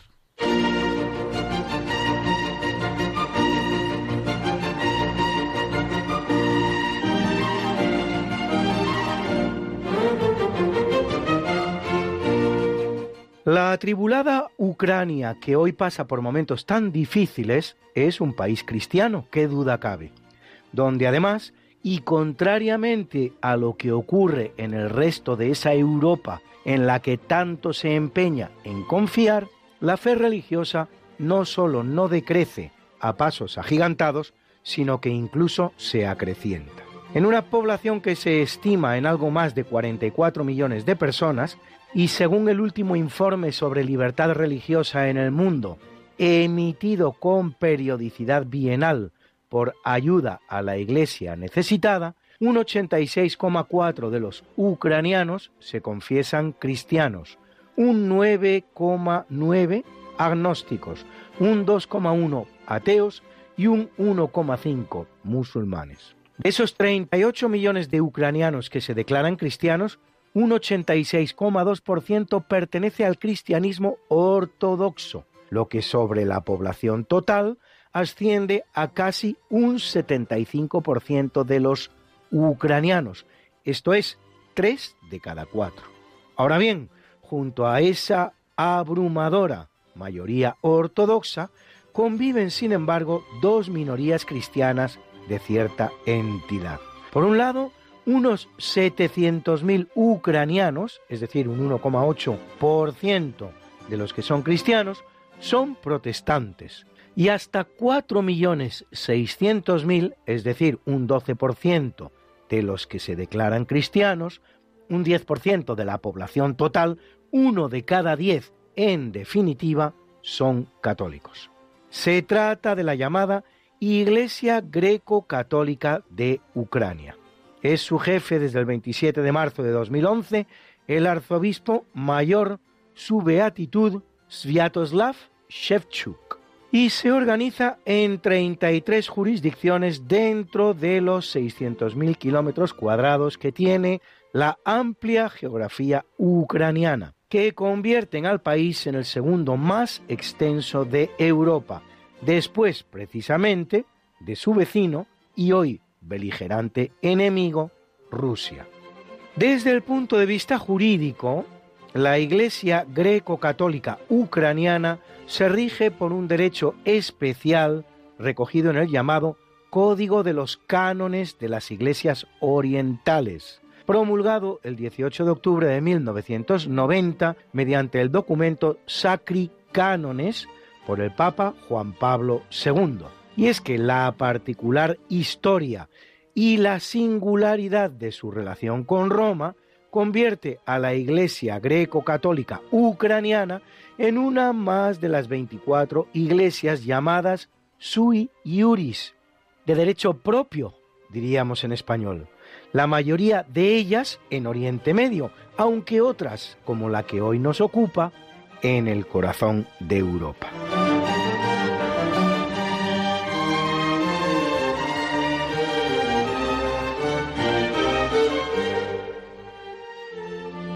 Ucrania es cristianizada por misioneros bizantinos, por lo que su iglesia nace estrechamente vinculada a la iglesia de Constantinopla, la quinta y última de las cinco iglesias patriarcales de los primeros tiempos, declarada tal en 451 en el concilio de Calcedonia y la más reticente de todas a la primacía que sobre las demás iglesias intenta y consigue imponer Roma desde un principio.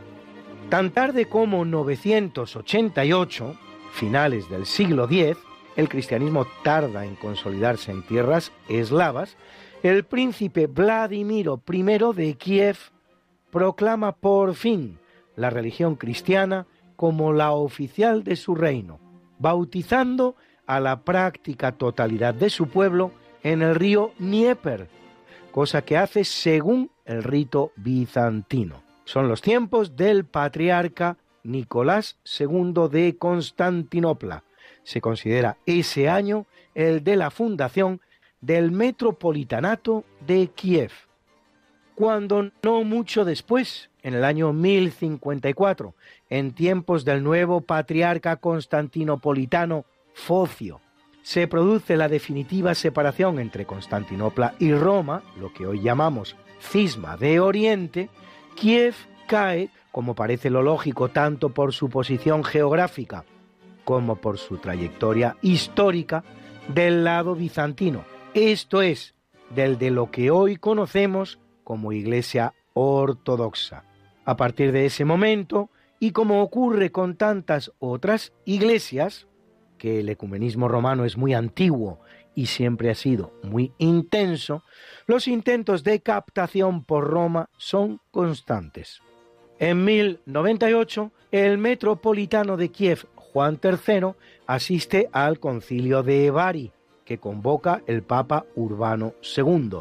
Y en 1245, el nuevo metropolitano, Pedro Akerovich, participa en el de Lyon, convocado por Inocencio IV. Por fin, el 6 de julio de 1439, con ocasión del importante concilio de Florencia, séptimo de los considerados ecuménicos, se produce el anhelado reencuentro entre cristianos orientales y occidentales, romanos y constantinopolitanos. No está de más un repaso al contexto histórico del momento. Apenas faltan 14 años para la definitiva caída de Constantinopla en manos del turco en 1453 y los cristianos constantinopolitanos necesitan de todo apoyo que les pueda venir de sus correligionarios occidentales, aunque sea un precio tan caro como el ácido retorno a la casa madre.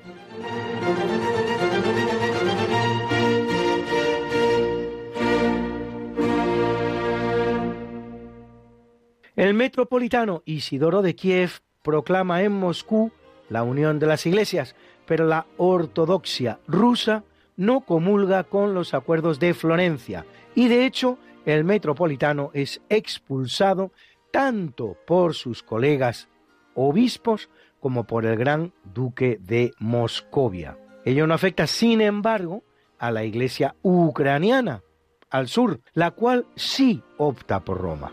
Veinte años después, Pío II nombra a Gregorio II el búlgaro primado uniato, vale decir unido, del metropolitanato ucraniano, con sede original en Kiev, aunque trasladado a Vilna por hallarse Kiev excesivamente expuesta a las invasiones tártaras. Dura poco la dicha en casa del pobre y en 1471 Solo 32 años después se restablece el cisma y el metropolitanato de Kiev vuelve a la ortodoxia griega. El 12 de junio de 1595. Sin embargo, se produce una nueva fecha crucial en la historia del catolicismo ucraniano. En el concilio de Brest, en la actual Bielorrusia, no confundir con la ciudad francesa del mismo nombre, el metropolitano ucraniano Mijail Raotsa formula al Papa Clemente VIII y al rey de Polonia Segismundo III Vasa 33 artículos innegociables para el retorno a Roma, los cuales, curiosamente, son aceptados. Es el más importante de todos el filioque, es decir, que el Espíritu Santo procede del Padre y del Hijo, que tal es lo que significa filioque, como profesamos los católicos, y no por el Hijo, profilio, como profesan los ortodoxos, cuestión que en 1054 había producido el cisma o por lo menos se había convertido en su excusa. Junto a la excepcionalidad del filioque, se consagrarán otras particularidades de todo tipo, como por ejemplo la utilización del calendario juliano y no el gregoriano para la determinación de las fiestas, el uso de la lengua ucraniana, una liturgia especial, la posibilidad de los sacerdotes de estar casados, de hecho hasta un 80% de ellos al día de hoy lo están, siempre que lo hayan hecho antes de tomar las órdenes, etcétera, etcétera, etcétera. Lo que en la práctica convierte a la Iglesia greco-católica de Ucrania en una iglesia ortodoxa de obediencia romana.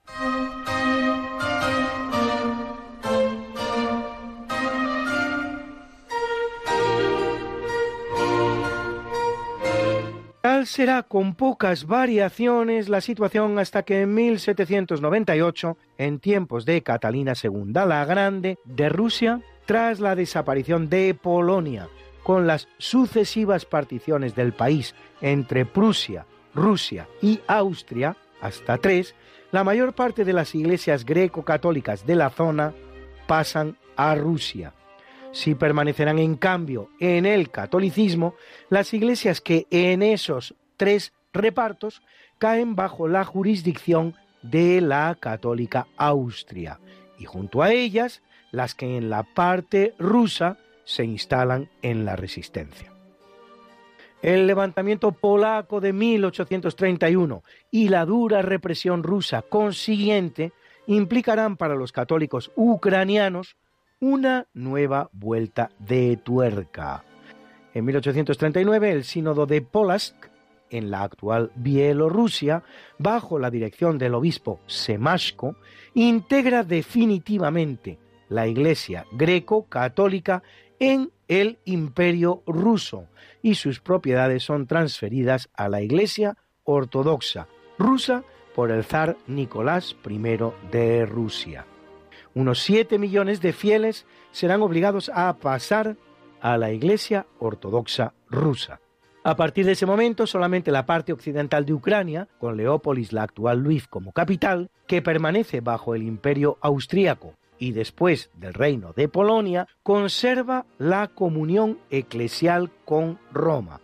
De los estimados 5 millones de greco-católicos ucranianos al iniciarse el siglo XX, apenas 10.000 se hallan fuera de las fronteras austrohúngaras.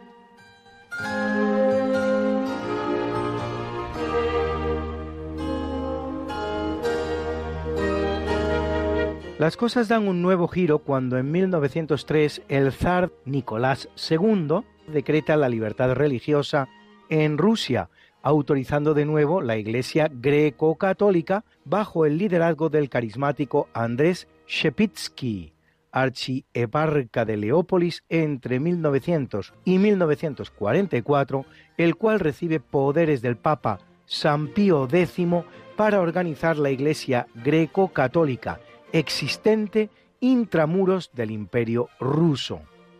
Pero poco dura también esta vez la alegría. Con el nuevo orden creado en Europa al finalizar la Segunda Guerra Mundial, las autoridades de la Unión Soviética intentan por segunda vez la eliminación de la Iglesia greco-católica de Ucrania. En 1945 deportan a varios de sus obispos y a miles de clérigos y laicos a Siberia, y otros campos de trabajos forzados. Y un año más tarde, un sínodo reunido en Leópolis revoca la llamada Unión de Brest, liquida la Iglesia greco-católica ucraniana y transfiere de nuevo todas sus propiedades al Patriarcado Ortodoxo de Moscú. Dentro de la URSS, la Iglesia greco-católica de Ucrania sobrevive como una iglesia de las catacumbas, con ceremonias secretas y clandestinas, llegando incluso a consagrar secretamente obispos, hasta 25 en 40 años. Aunque fuera de la Unión Soviética, sí pervive entre la diáspora ucraniana, formada por varios millones de fieles. En 1989, en tiempos ya de Gorbachev y con la caída del telón de acero en el horizonte, los greco-católicos ucranianos abandonan las catacumbas y salen de nuevo a la luz, consiguiendo incluso la devolución de buena parte de su patrimonio. En 1991 los obispos greco-católicos ucranianos sobrevivientes son confirmados por el Papa y un año más tarde todos los obispos greco-católicos ucranianos del mundo, tanto dentro como fuera de Ucrania, son convocados a un sínodo que se celebra en Leópolis. Junto a la Iglesia greco-católica convive también en Ucrania una Iglesia católica de rito latino, que asciende a algo más de un millón de fieles, pero compuesta no propiamente de ucranianos, sino más bien de inmigrantes polacos y húngaros, concentrados en la parte oeste del país, también en torno a Leópolis. Y esta es la historia de la castigada Iglesia greco-católica ucraniana, una iglesia, según vemos, sufriente como la que más, a cuyos fieles toca ahora padecer, con el resto de sus compatriotas, un episodio más de sangre, sudor y lágrimas.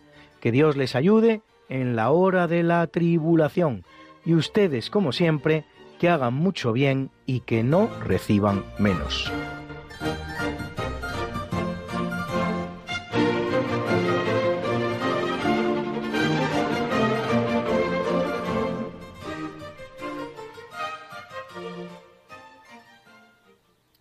Pues Luis, no te vayas, cuéntanos por qué hoy, 25 de marzo, no es un día cualquiera. It's a lovely day today, and whatever you've got to do, I'd be so happy to be doing it with you. But if you've got something that must be done, and it can only be done by one, there is nothing more to say.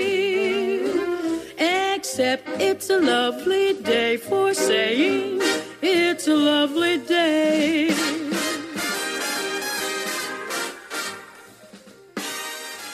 No, Javier Ángel, no, directos compañeros de Diálogos con la Ciencia, no, queridísimos oyentes de Radio María, claro que no es un día cualquiera, ningún día es un día cualquiera, y este 25 de marzo que nos disponemos a comenzar ahora mismo, tampoco porque en fecha tal, pero del año 708, Constantino I es elegido octogésimo octavo Papa de la Iglesia Católica, que lo es siete años durante los cuales empieza su pontificado girando visita a Constantinopla para resolver los contenciosos pendientes con el emperador Justiniano II, a raíz sobre todo del llamado concilio quinisexto o segundo concilio truyano, que celebrado en 692 pretende ser un complemento de los concilios ecuménicos quinto y sexto de la Iglesia, a saber, el segundo y el tercer concilio de Constantinopla. Un concilio, el quinisexto,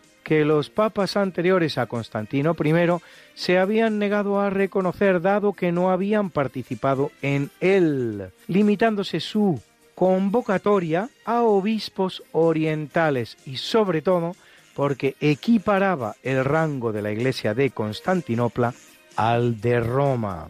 Con posterioridad a la visita del Papa al emperador, Justiniano será derrocado y ejecutado por Bardano, el cual, para legitimar su golpe de Estado, pedirá a Constantino I que confirme su entronización, primera vez que algo así acontece en la historia, a lo cual éste, sin embargo, se negará dada la condición monotelita del pretendiente.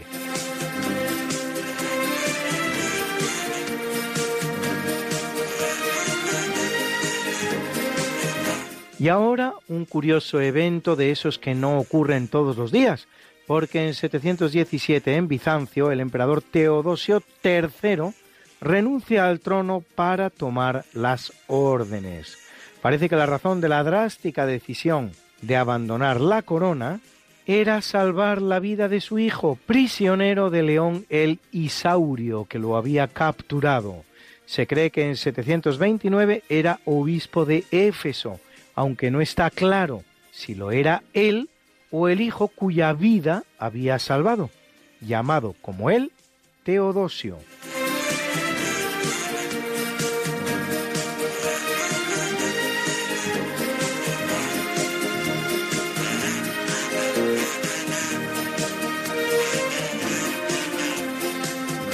En 1144 se produce la muerte de Guillermo de Norwich, niño inglés de cuya supuesta muerte por crucifixión se acusará a la comunidad judía llegada a la ciudad inglesa de Norwich solo nueve años antes.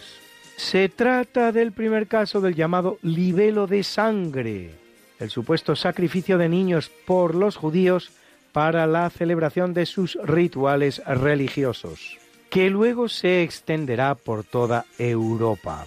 Aunque desde muy pronto el niño Guillermo será considerado mártir, la Iglesia suprimirá después su culto, al no encontrar pruebas sobre su supuesto martirio. Uno de los rasgos intrínsecos a lo que se da en llamar libelo de sangre El ambiente antisemita se irá caldeando en Inglaterra hasta que en 1189, con motivo de la coronación de Ricardo Corazón de León, se produzcan varias matanzas de judíos por todo el país. Londres, Colchester, Thetford, Ospringe, Lincoln, Stamford, Bury St. Edmunds y la peor de todas, York, con 500 judíos asesinados, hasta que en 1290, sin ni siquiera recibir la opción de convertirse, tiene lugar la definitiva expulsión que deja Inglaterra libre de todo judío, converso o no converso.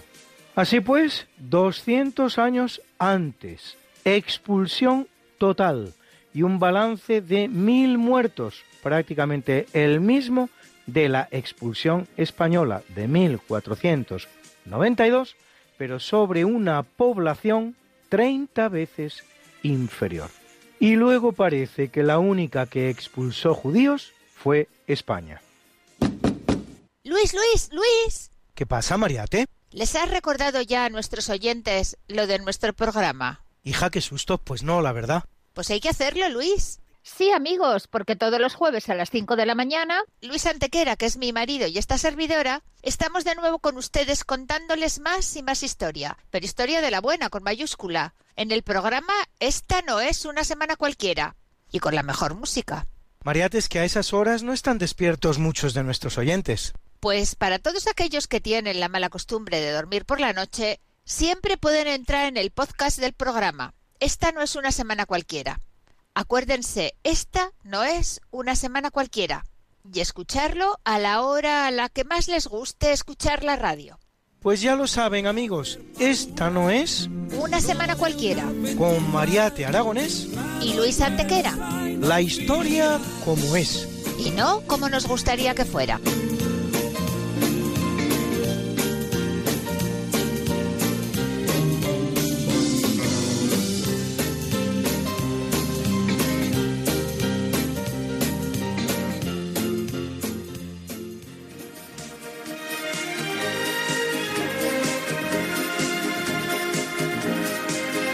En 1306, seis meses después de la ejecución del caudillo escocés William Wallace, el Brave Heart de la película de Mel Gibson, mediante el pavoroso sistema del hanged, drawn and quartered, prácticamente despedazado vivo, Robert I Bruce es coronado rey de Escocia, venciendo en la batalla de Bannockburn ocho años después a Eduardo II de Inglaterra, libera Escocia de dicha Inglaterra, una independencia que ratificará el Tratado de Northampton de 1328. Mientras en Inglaterra la población tiene un origen mixto céltico romano-germánico, en Escocia el origen es meramente céltico, pues ni romanos ni prácticamente anglos o sajones llegarán a las septentrionales latitudes escocesas.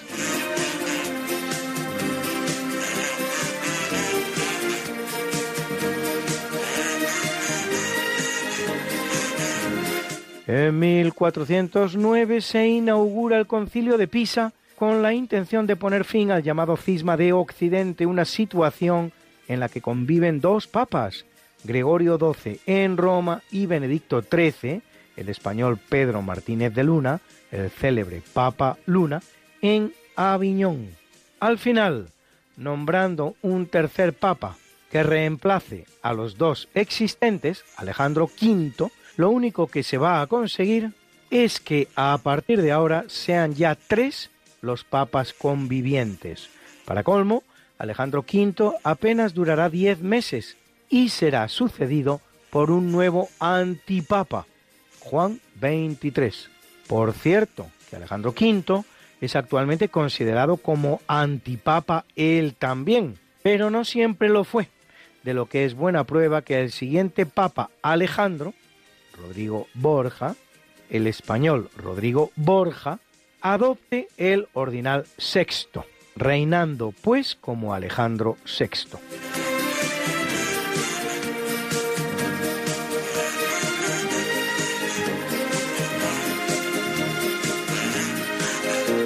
En el capítulo siempre fecundo de la conquista, colonización y evangelización de América por los españoles que va a permitir a los indígenas americanos el tránsito del neolítico al renacimiento en apenas dos generaciones, un tránsito que a los europeos había costado 7.000 enteros años, en 1555 en Venezuela el conquistador español Alonso Díaz Moreno funda la ciudad de Nueva Valencia del Rey, actual Valencia, con 900.000 habitantes al día de hoy. En 1584, en el estrecho de Magallanes, el español Pedro Sarmiento funda la colonia de Rey Don Felipe, cuyos moradores terminarán muriendo todos por inanición, poniendo fin así a la corta vida del asentamiento. En 1854, los chilenos fundarán en el mismo lugar el fuerte Bulnes, habrá de ser trasladado a la actual Punta Arenas, con 125.000 habitantes al día de hoy. En 1615, en el actual Paraguay, el jesuita Roque González Santa Cruz funda la ciudad de Encarnación con 225.000 habitantes al día de hoy. El padre Roque es también el fundador de la ciudad de Posadas, esta en Argentina, de 275.000 habitantes, justo al otro lado del río Paraná, hasta el punto de que el puente que une a ambas ciudades, de dos kilómetros y medio de longitud, tal es la anchura del río Paraná, que llega a alcanzar incluso en otros lugares de su curso los cinco kilómetros, se llama con toda justicia de San Roque González de Santa Cruz. Y es que el buen padre jesuita morirá mártir 13 años más tarde, siendo canonizado en 1988 por San Juan Pablo II. En 1752 en Buenos Aires, ciudad perteneciente al virreinato del Perú, pues todavía no se ha fundado el virreinato de La Plata del que será capital, se hunde la catedral, que es reconstruida y reinaugurada en 1791.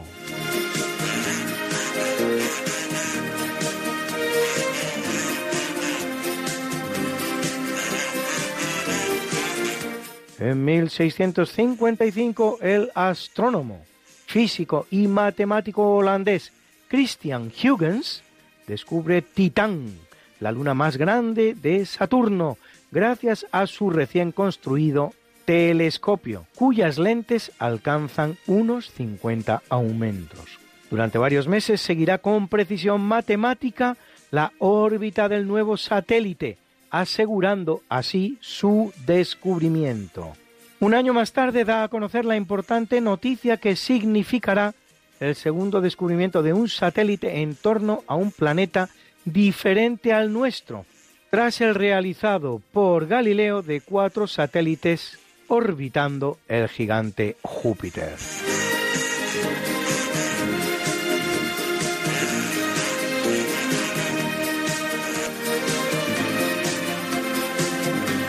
En 1957 los representantes de Francia, Alemania, Italia, Bélgica, Países Bajos y Luxemburgo firman los tratados de Roma constitutivos de la Comunidad Económica Europea, la FE, y de la Comunidad Europea de Energía Atómica, el Euratom.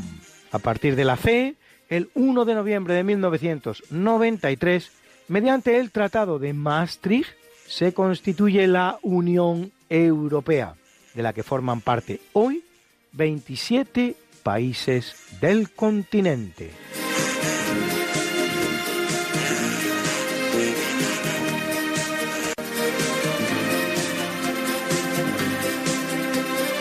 En 1987, coincidiendo con la festividad de la Anunciación, momento en el que la Virgen María queda embarazada del Redentor por obra del Espíritu Santo, el Papa Juan Pablo II publica su sexta encíclica, Redemptoris Mater, Madre del Redentor, sobre el papel de la Virgen en la redención del género humano, y en la que explica el sentido que tiene el año mariano que ha convocado y que es el segundo en la historia de la Iglesia. Bruna nació María y está en la cuna, nació de día, tendrá fortuna. Por dar a la madre su vestido largo y entrar a la fiesta con un traje blanco. Y será la reina cuando María cumpla 15 años.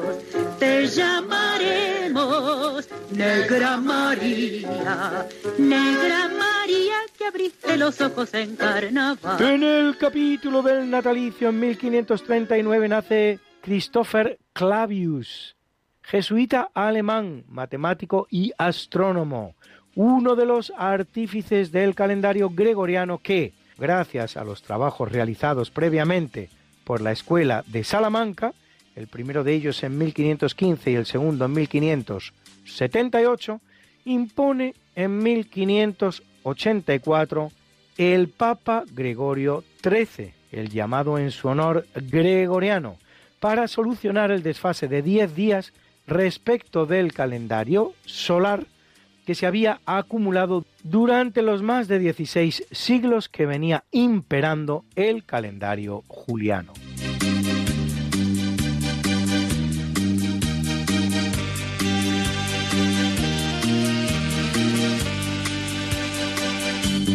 En 1808 nace José de Espronceda, autor de las canciones, entre las cuales, por ejemplo, la canción del pirata o el poema Desesperación. El romanticismo es un movimiento del siglo XIX que rompe con el neoclasicismo, poniendo el acento en la imaginación, la fantasía y los sentimientos. El origen del término no está claro, parece que nace en el idioma inglés a finales del XVII y se suele aceptar que sus precursores son el francés Rousseau y el alemán Goethe. En España llega tarde y es breve, pero muy intenso.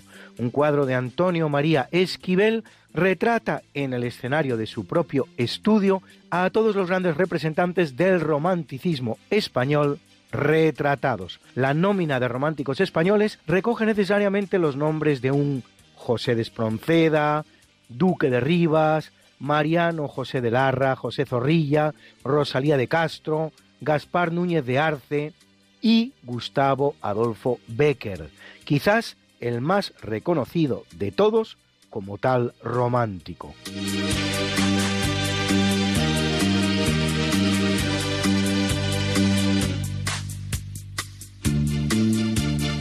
Nace en el año 1884 Ignacio Barraquer, oftalmólogo español, recordado por los avances que realiza en la cirugía de cataratas con su técnica conocida como facoéresis, o sustitución del cristalino por una lente intraocular de material sintético, y gran patriarca de toda una dinastía de oftalmólogos que continúa con sus hijos, Joaquín y José, conocido a su vez como el padre de la cirugía refractiva moderna, y sus nietos, Elena y Rafael.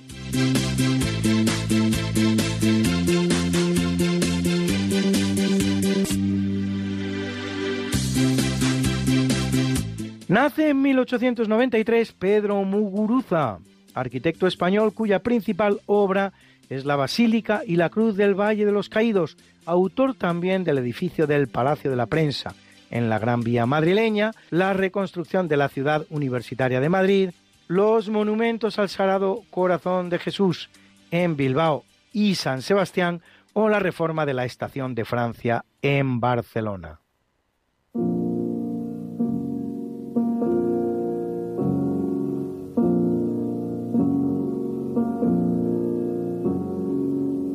En el capítulo del obituario muere en el año 1458 Íñigo López de Mendoza, más conocido como el Marqués de Santillana, figura ilustre de la literatura castellana durante el reinado de Juan II de Castilla, recordado por sus serranillas, decires y canciones en verso o su lamentación de España en prosa.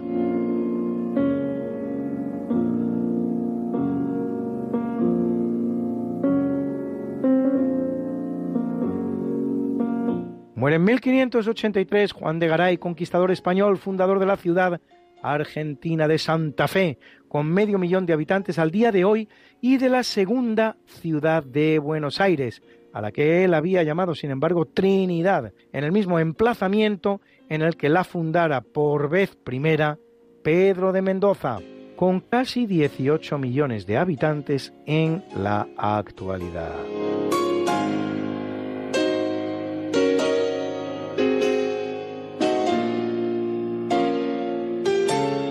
En el año 1909 muere el compositor español Ruperto Chapí, autor de centenares de zarzuelas, habiendo años como 1905 en que compone hasta 12, una por mes, entre las cuales, por ejemplo, La Bruja o El Rey que Rabió. Fundador, además, de la Sociedad General de Autores y Editores, SGAE. Pasen un ratito divertido con este hilarante coro de doctores de la zarzuela El Rey que Rabió.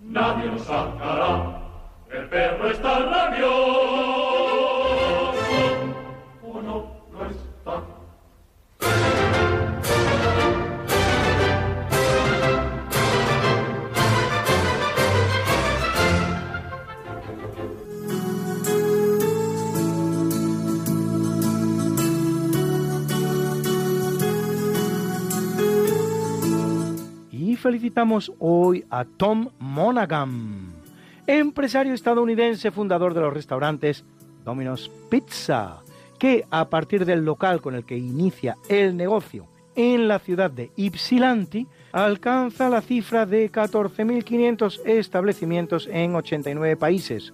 Solo en Estados Unidos 5.000, que cumple 85, y al gran cantante británico Elton John, que cumple 75 y lo celebra con nosotros con uno de sus primeros éxitos, probablemente el mejor de todos, Goodbye Yellow Brick Road. Adiós, camino de ladrillo amarillo.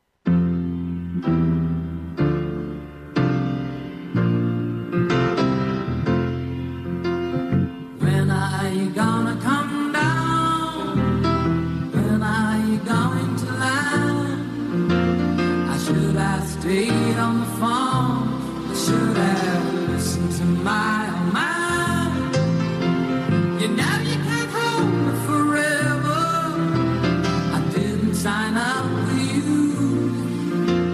I'm not a present for your friends to open. Oh, this boy's too young to be singing. the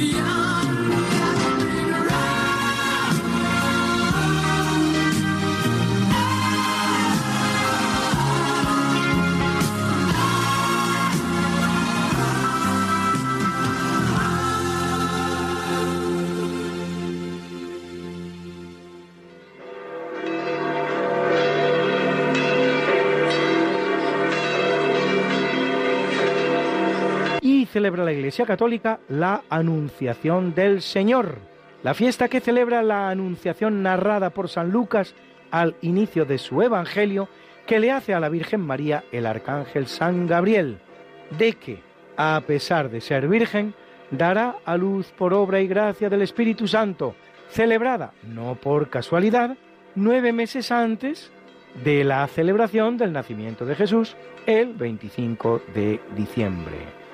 Y a Abel, Isaac y Rebeca, patriarcas veterotestamentarios, patriarca veterotestamentarios, patriarcas veterotestamentarios. Y a Quirino y Dula, mártires, mártires, A Pelayo,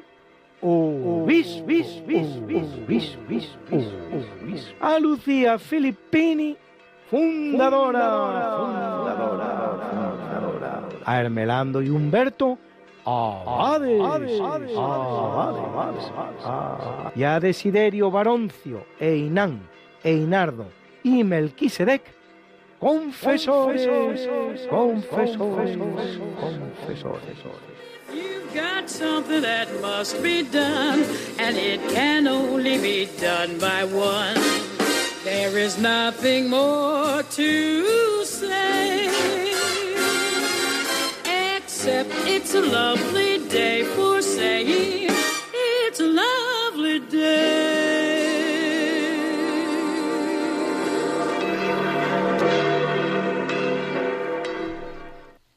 Muchísimas gracias, Luis, por habernos recordado por qué hoy no es un día cualquiera. Además, hoy empieza la primavera. No olviden enviar fotos de flores durante la primavera a aquellas personas que, que, a ustedes les importen, porque no hay nada más bonito que enviar una foto de, de una flor. Y nada más, terminamos ya este programa de hoy. No olviden ponerle un himno, una música a su día de hoy. 25 de marzo de 2022. Recuerden que este sábado se cambia la hora. Los días parecerán más largos. Bueno, además de que ya van siendo más largos porque la, la, parte de sol del día cada vez es más largo en el hemisferio norte. Pues aparte de que realmente van a ser más largos, al cambiar de hora todavía parecen más largos. Va a ser algo muy agradable.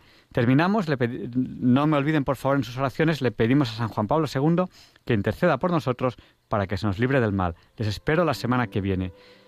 Ahora el Catecismo de la Iglesia Católica. Gracias.